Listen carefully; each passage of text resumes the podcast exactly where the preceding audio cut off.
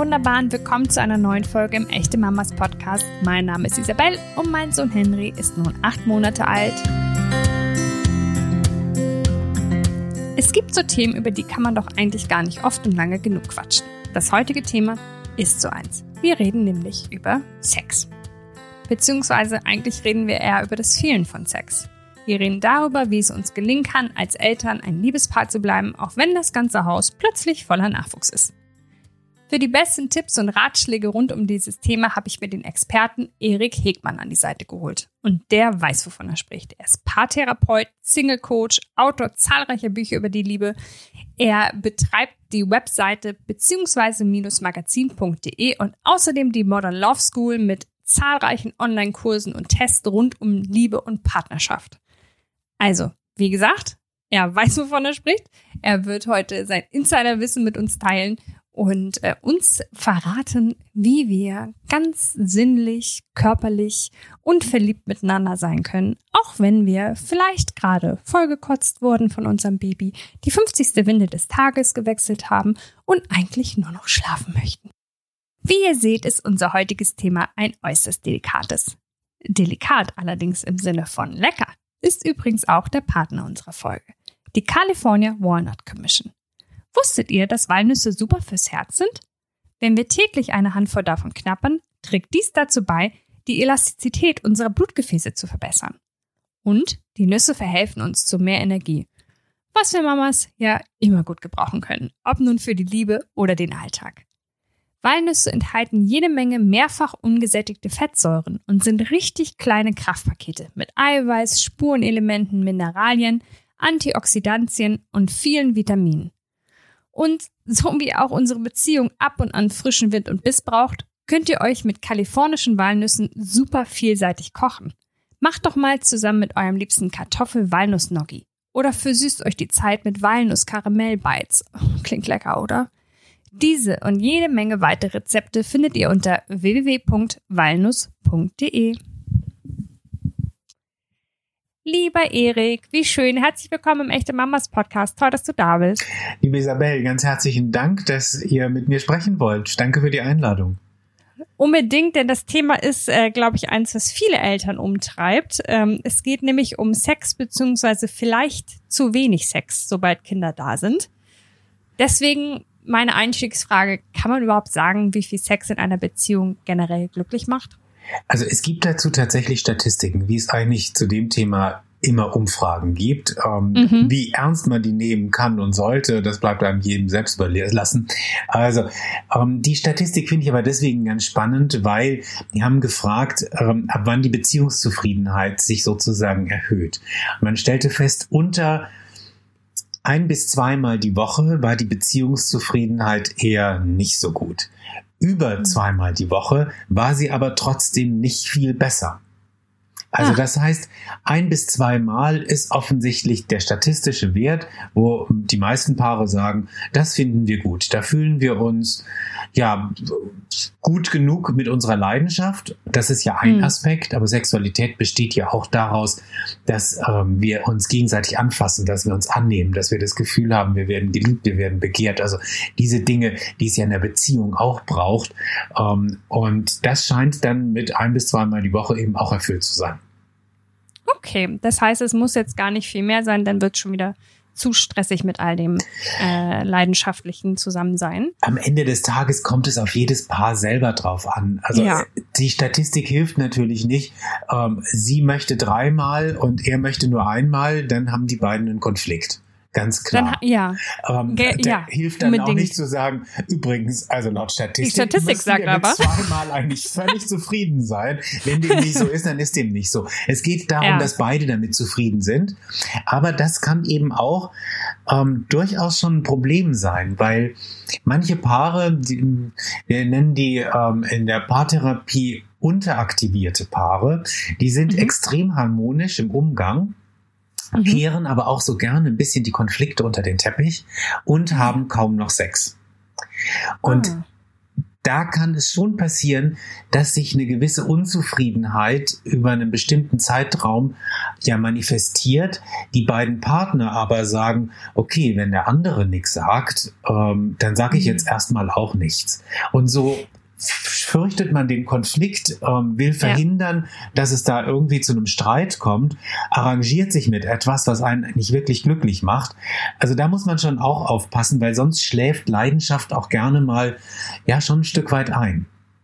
Ich glaube, das ist ja auch ein Phänomen, dass wir alle total viel über Sex reden, aber eigentlich überhaupt nie über Sex reden. Also ähm, ich glaube, wenn es drauf ankommt, ist es nämlich so, wie du sagst, dass dann viele Paare einfach schweigen.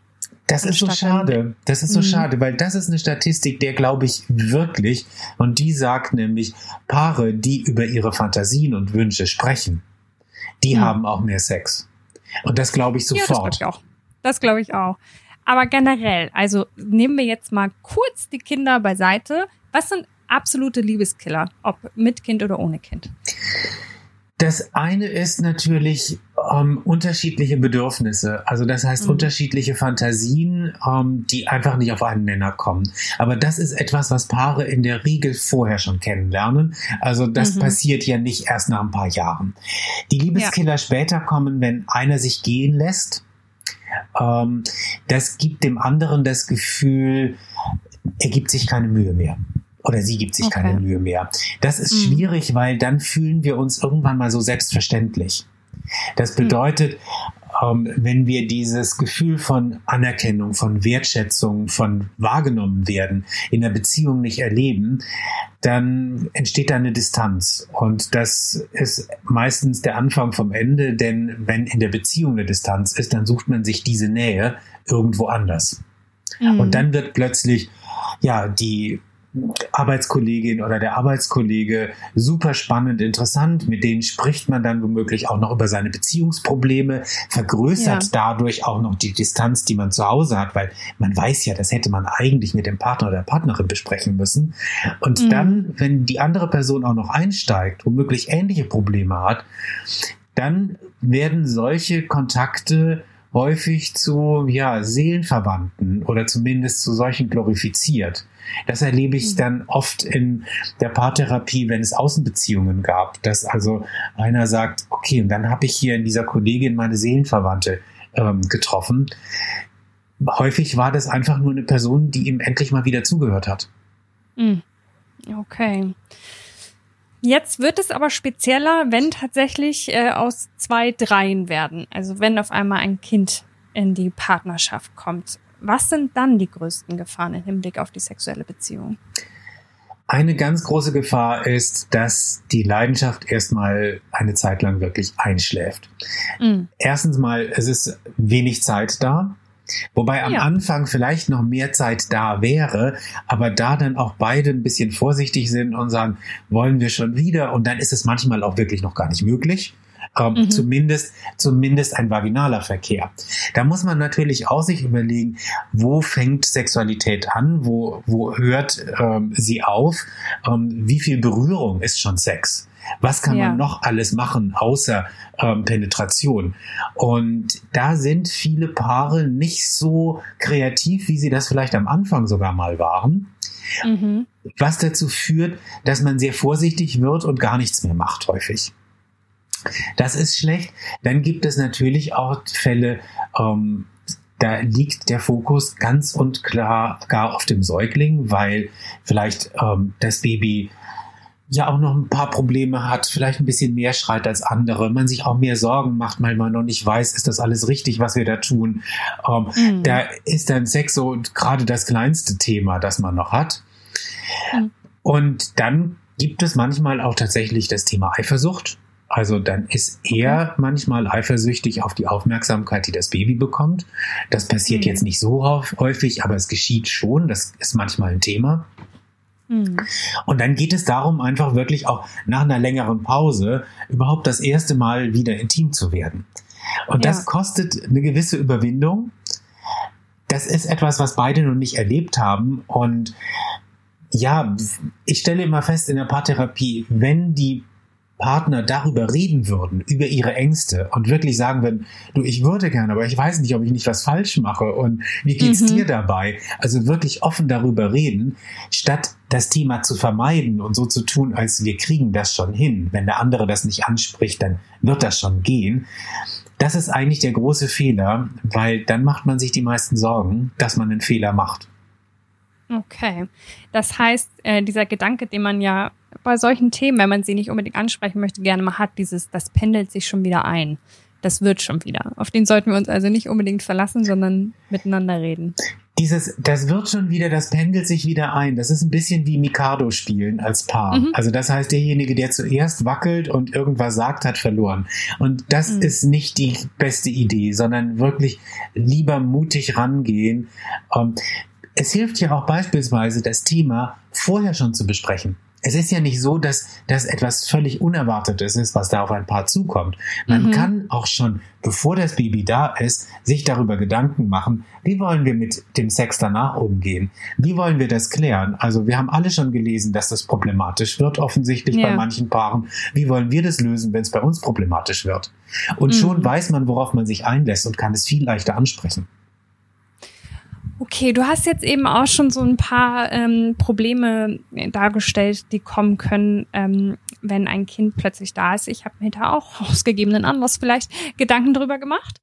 Ähm, und ich habe auch das Gefühl, auch aus Gesprächen mit äh, Freundinnen und so, dass oft das Problem ist, dass sich die Bedürfnisse von ähm, Frau und Mann extrem verlagern, weil wenn die Frau diejenige ist, die sich halt hauptsächlich ums Kind kümmert, zu Hause bleibt, vielleicht auch stillt, dann hat sie plötzlich rund um die Uhr so ein kleines Menschenwesen an sich dran. Ähm, und dann auch einfach, sobald es dann vielleicht mal liegt und schläft, einfach ach, diese körperliche Freiheit auch so ein bisschen spüren möchte. Also nicht schon wieder jemanden so nah an sich ranlassen möchte, wenn der Partner natürlich seine Bedürfnisse hat wie eh und je. Wie können wir hier zusammenkommen, wenn so eine Verschiebung eintritt? Das ist ganz schwierig und möglicherweise wird es da auch Situationen geben, wo es eben keinen Kompromiss gibt, der beide befriedigt. Mhm. Also das muss man mhm. einfach auch ähm, hinnehmen und annehmen. Es ist natürlich so, dass viele Frauen alleine beim Stillen schon ähm, so viel Körperkontakt haben und so viel erleben dabei und empfinden, dass ihnen unter Umständen die Intimität mit dem Partner gar nicht mal so angenehm ist oder sie die mhm. auf, auf jeden Fall nicht vermissen. Umgekehrt ist es natürlich so, ähm, solange sie das Baby stillt, ist er sowieso nicht in der Lage, ja, das Baby wirklich auch über einen längeren Zeitraum zu versorgen, weil wenn es noch keine Flasche nimmt, dann hilft alles nichts. Ähm, sie müsste ja sofort bei jeder Sekunde zurückkommen und, und stillen können. Das ist aber ein Dilemma, das alle Paare machen, äh, durchmachen und alle Paare finden dafür irgendeine Lösung. Man soll nicht sich zu sehr unter Stress setzen, ähm, dass man sagt, irgendwie, wir scheitern jetzt daran. Das ist ein mhm. Problem, das alle Paare schon mal hatten. Der wichtige okay. Part ist dabei, transparent zu sein. Also wirklich auch zu sagen, ähm, warum man jetzt eben nicht auch noch mal intim werden möchte. Weil mhm. der Partner kann sich das nur bedingt vorstellen. Und mhm. Das ist manchmal sogar einfacher, eben ähm, vorher bereits solche Themen anzusprechen, weil das eine Situation ist, in der ist noch niemand gekränkt und fühlt sich noch nicht zurückgewiesen dadurch. Mhm. Letztlich prallen ja nur unterschiedliche Bedürfnisse zu unterschiedlichen Zeiten aufeinander. Und alle Bedürfnisse sind gleichberechtigt. Das heißt, wir würden ja niemals sauer werden, weil der Partner oder die Partnerin nicht zur gleichen Zeit Hunger hat wie wir und dann auch noch mhm. exakt das gleiche essen würde. Würden wir sagen, naja, ist so. Mach dir selber mhm. was, mach dir einen Schnitt in der Küche. Ähm, mhm. Bei allen anderen Themen nehmen wir das schnell persönlich und fühlen uns ungeliebt oder denken, also wenn er mich wirklich lieben würde, dann würde er das doch verstehen oder so und so machen. Und da sehen wir plötzlich Bedürfnisse nicht mehr als das, was sie sind, nämlich einfach nur Botschaften, über die man dann als Wünsche verhandeln kann. Und diese Botschaften, wie können wir die denn vermitteln? Weil du hast gerade gesagt, man fühlt sich ja oft ähm, dann vielleicht persönlich äh, zurückgewiesen oder halt nicht mehr äh, attraktiv gefunden. Wie können wir, wenn wir keine Lust haben einfach aus Sex oder einfach keine Energie, wie können wir das kommunizieren, ohne den anderen dabei zu verletzen? Gibt es Aussagen, die wir unbedingt vermeiden sollten oder gibt es so einen schlauen Weg, außer natürlich der, den vorher zu besprechen? Also was mit Sicherheit hilft, ist immer zu bedenken, ähm, dass der andere eigentlich einem erstmal ein Kompliment gemacht hat. Nämlich dieses mhm. Gefühl, ähm, oh, der andere findet mich sexy, der andere findet mich begehrenswert. Und das ist eigentlich eine schöne Sache. Das wünscht man sich nämlich eigentlich sehr häufig und bekommt es nicht. So, und jetzt bekommt man das, aber kann es nicht zurückgeben. Das heißt, mhm. der erste Gedanke könnte sein, ich bedanke mich mal dafür. Das heißt, ich gebe dem Partner das Gefühl, ich merke, was da passiert. Ich weiß das zu schätzen. Ich finde das toll. Allerdings, und dann kommt die Begründung, warum man das jetzt gerade selber nicht so gut fühlt oder will. Ähm, und dann ist immer noch die Frage auch, gibt es noch etwas anderes, wie man diese Nähe, die der Partner sich wünscht, auch noch herstellen kann? Also mhm. ist nicht vielleicht auch Kuscheln was Schönes, statt nur Sex? Also geht es wirklich um den Akt an sich oder geht es um die Nähe, die man spürt, weil man die vermisst, weil eben eine dritte Person plötzlich da ist und man nicht mehr nur ein Paar ist, sondern eine Familie? Das mhm. meine ich mit die Wünsche versuchen herauszufinden. Geht es wirklich darum, brauche ich jetzt den Höhepunkt oder brauche ich die körperliche Nähe? Und dafür ja. kann man dann ja unter Umständen andere Lösungen finden, an denen beiden Spaß haben. Okay. Das heißt, einfach auch da wieder in Kontakt treten, miteinander reden und dann vielleicht einfach, weil es passieren kann, dass die Bedürfnisse halt eben nicht zusammenkommen, einfach gucken, ob man einen Kompromiss findet, der sich für beide dennoch gut anfühlt. Das ist immer eine gute Lösung und mhm. dazu gehört eben herauszufinden, was ist jetzt wirklich mein Bedürfnis in diesem Moment? Mhm. Ist dieses mhm. Bedürfnis tatsächlich jetzt die Leidenschaft oder ist es die Nähe, die mir fehlt? Mhm. Und wenn ich das differenzieren kann, dann kann ich Wünsche formulieren und auch sagen, okay, es geht mir vor allem um die Nähe. Also eine Stunde Kampfkuscheln würde mich jetzt auch schon glücklicher machen, als ich jetzt bin mhm. und entspannter. Und das ist dann möglicherweise der Kompromiss, wo sie dann vielleicht auch sagt, das fände ich auch toll. Wenn ich weiß, dass daraus nicht unbedingt jetzt noch mehr werden muss, dann kann ich mich dabei auch entspannen und das genießen und dann fände ich das auch super. Okay.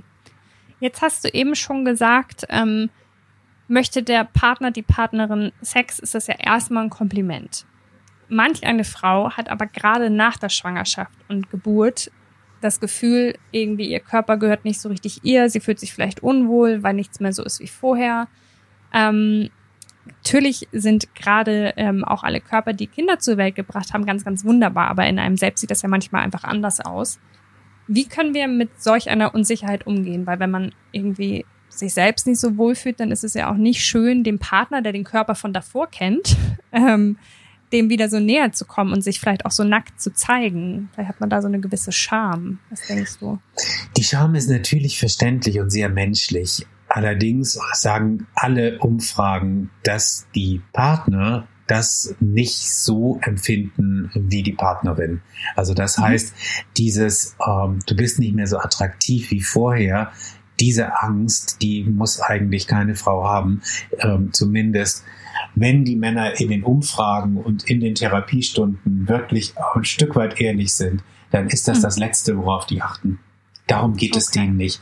Und ich glaube, es ist natürlich schon hilfreich, wenn ähm, die Paare auch darüber natürlich reden. Das heißt also, ähm, sie ihm die Möglichkeit gibt, ähm, seine Gefühle da auch zum Ausdruck zu bringen, ihm vielleicht auch ein bisschen dabei hilft, weil letztlich, wenn er ihr klar machen kann, dass er sie genauso, wenn nicht noch mehr liebt, in meinem, immerhin sind die gerade Eltern geworden, mhm. ähm, und er musste sozusagen ja nicht durch die Geburt, also die meisten Männer sind da eher dankbar, wissen das zu schätzen.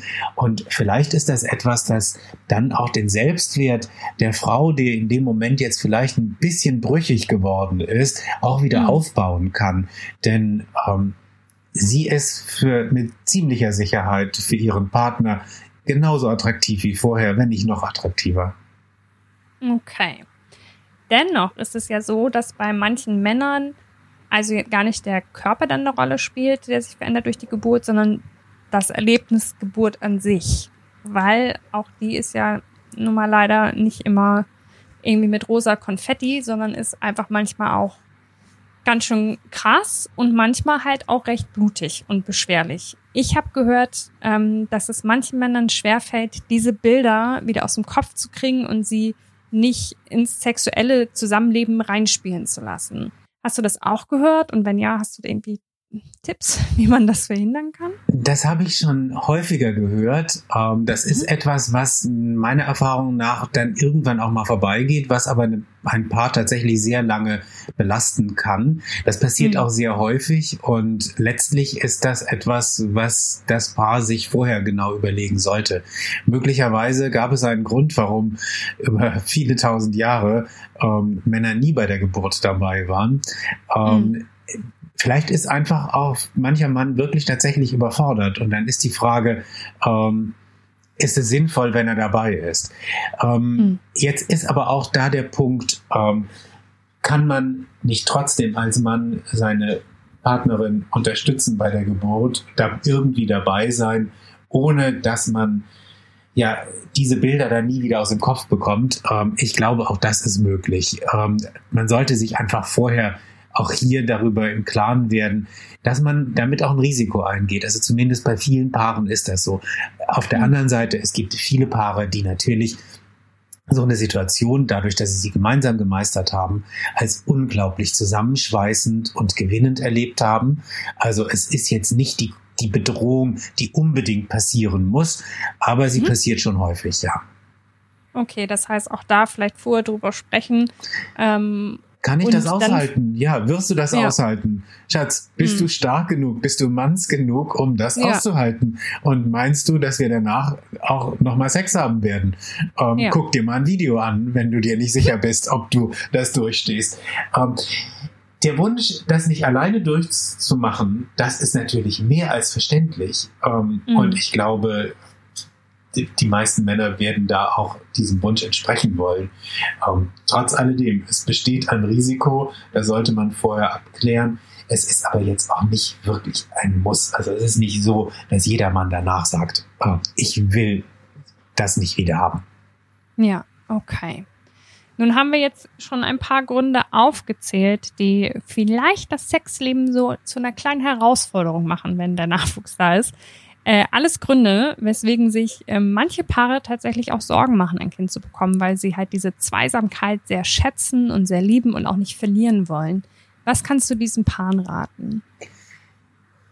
Diese Paare haben natürlich recht, dass sich ihre Beziehung ändern wird. Also der wird aus vielleicht einer bestimmten Leichtigkeit, Unbeschwertheit durch die Verantwortung schon etwas anderes. Aber Paare wachsen sowieso in einer Beziehung immer weiter. Also eine Beziehung verändert sich grundsätzlich. Eine Beziehung ist nie ein Status quo. Und man kann gegen die Veränderungen nichts unternehmen. Das heißt, auch wenn ich mich als Paar unbeschwert und frei fühle und mein Leben am liebsten in einem kleinen Bus ähm, alleine mit Surfbrettern verbringen würde, ähm, auf Dauer werde ich das auch nicht tun. Also ich werde das höchstwahrscheinlich nicht den, mein, den Rest meines Lebens machen. Ich muss mhm. mich auf Veränderungen einstellen. Und ein Kind ist natürlich eine Veränderung, aber diese Veränderung hat natürlich auch wunderbare positive und schöne Seiten. Man sollte die abwägen, ganz klar. Mhm. Aber äh, man muss davor keine Angst haben. Ähm, nicht alle Eltern sind unglücklich. Also das wäre furchtbar und dem ist ja auch nicht ja. so. Ja. Okay. Wie ist es dann, nun ist das Kind da und wir möchten einfach, dass unser Sexleben ähm, am Laufen bleibt oder irgendwie zumindest stattfindet hin und wieder. Äh, wie können wir uns trotz Kind und Co., weil dann kommt ja noch Arbeit, Alltag und sowas alles dazu, Zeiträume und auch eine Atmosphäre schaffen, die Lust macht? Das Zauberwort ist hier Babysitter, also ganz wichtig. Keine. Frage, das braucht es, weil man kann sich wirklich schwerlich fallen lassen und sich gehen lassen, wenn man Angst hat, dass das Babyphone gleich losgeht. Ähm, das wird mhm. nicht funktionieren.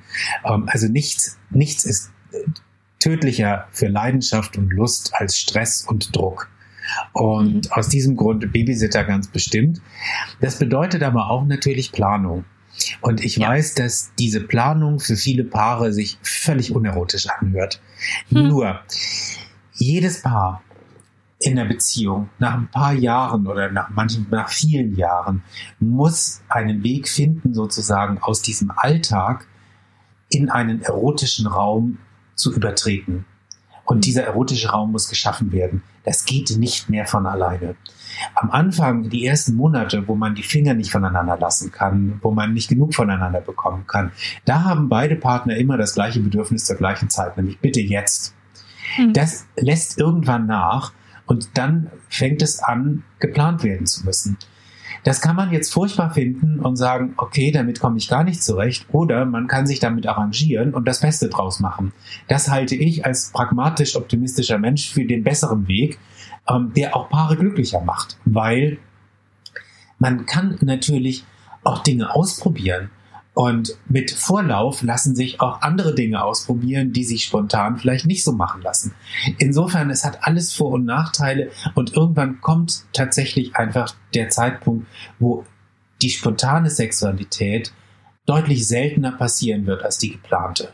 Das heißt mhm. aber nicht, dass sie schlechter wird, sondern häufig wird sie sogar besser und intensiver. Ähm, sie verliert eben nur diese Spontanität, aber man gewinnt dafür was anderes. Okay. Jetzt habe ich noch eine Frage, weil wir haben vorhin gesagt, manchmal ist es einfach so, dass ähm, die Leidenschaft tatsächlich, wenn ein Kind da ist, einfach für so ein paar Wochen vielleicht einfach zum Erliegen kommt und dass es dann manchmal schwer ist, so den ersten Schritt wieder zu machen. Wenn uns das jetzt so passiert, und wir wollen aber den ersten Schritt machen. Ähm, wie können wir uns das trauen und wie geht das? Es gibt ganz viele Werkzeuge dafür, gerade für Paare, die nach einer Schwangerschaft eben nach der Geburt sagen, okay, jetzt würden wir gerne mal. Ähm, ich glaube, man muss nicht immer in die Sexualtherapie dafür. Ähm, das mhm. ist aber kein schlechter Weg, davon abgesehen, weil die haben schöne Werkzeuge, die auch sehr spaßig sind und bei denen auch viel gelacht wird und bei denen man viel Lust hat. Ähm, trotzdem wäre der erste Versuch, glaube ich, einfach authentisch sich anzugucken und zu sagen, also ich würde ja gern mal wieder. Ich weiß nicht, wie du es siehst und ich weiß nicht, wie viel Angst du davor hast. Ich habe eine Menge. Angst davor. Ähm, wie geht's dir damit? Wenn man schon auf dieser emotionalen Ebene beginnt, dann stellt mhm. man relativ schnell fest, wir haben eigentlich die gleichen Sorgen und Probleme. Und mhm. das verbindet, das schafft eine Empathiebrücke normalerweise und dann löst man auch das Problem. Was man nicht tun sollte, das kann ich nur dringend raten, nicht versuchen, auf der Sachebene zu argumentieren und Argumente auszutauschen. Darum geht okay. es nicht. Es geht nicht um die Sachebene. Es geht wirklich nur um die emotionale Verbindung. Und ähm, alle Ausflüchte wie Argumente, aber andere Paare machen das nach zwei Monaten. Ähm, mhm. Stell dich nicht so an, das wird alles gut und so. Das sind Argumente, die versuchen, den Partner zu überzeugen. Damit komme ich nicht weiter. Es geht darum, eine emotionale Verbindung zu schaffen. Und wenn die sicher ist, dann kann ich auch sämtliche Sachthemen wunderbar besprechen und vor allem klären. Wunderbar. Vielen Dank, lieber Erik. Isabel, sehr gerne, sehr gerne. Vielen, vielen Dank, dass du uns hier als Experte zur Seite gestanden hast. Ich hoffe, das hilft ein paar Paaren, da wieder ähm, den Weg zueinander zu finden. Vielen Dank, lieber Erik. Danke. Herrlich, ich könnte stundenlang weiter mit Erik quatschen. Ob nun über Sex oder über ein anderes Thema, ist mir dabei fast egal. Obwohl die Ratschläge und Tipps rund zu diesem Thema Liebespaar bleiben von Erik sind natürlich Gold wert und ich wünsche euch viel Spaß beim Ausprobieren. Ausprobieren könnt ihr im Übrigen auch in unserer nächsten Folge etwas, denn da haben wir eine Meditation für Mamas für euch. Hört wieder rein. Am besten, ihr drückt direkt den Abonnieren-Button, dann verpasst ihr keine weitere Folge mehr. Ich freue mich, wenn ihr dabei seid. Ich freue mich, wenn ihr uns bewertet, kommentiert, teilt. Über jede Unterstützung bin ich dankbar. Alles Gute, ihr Lieben.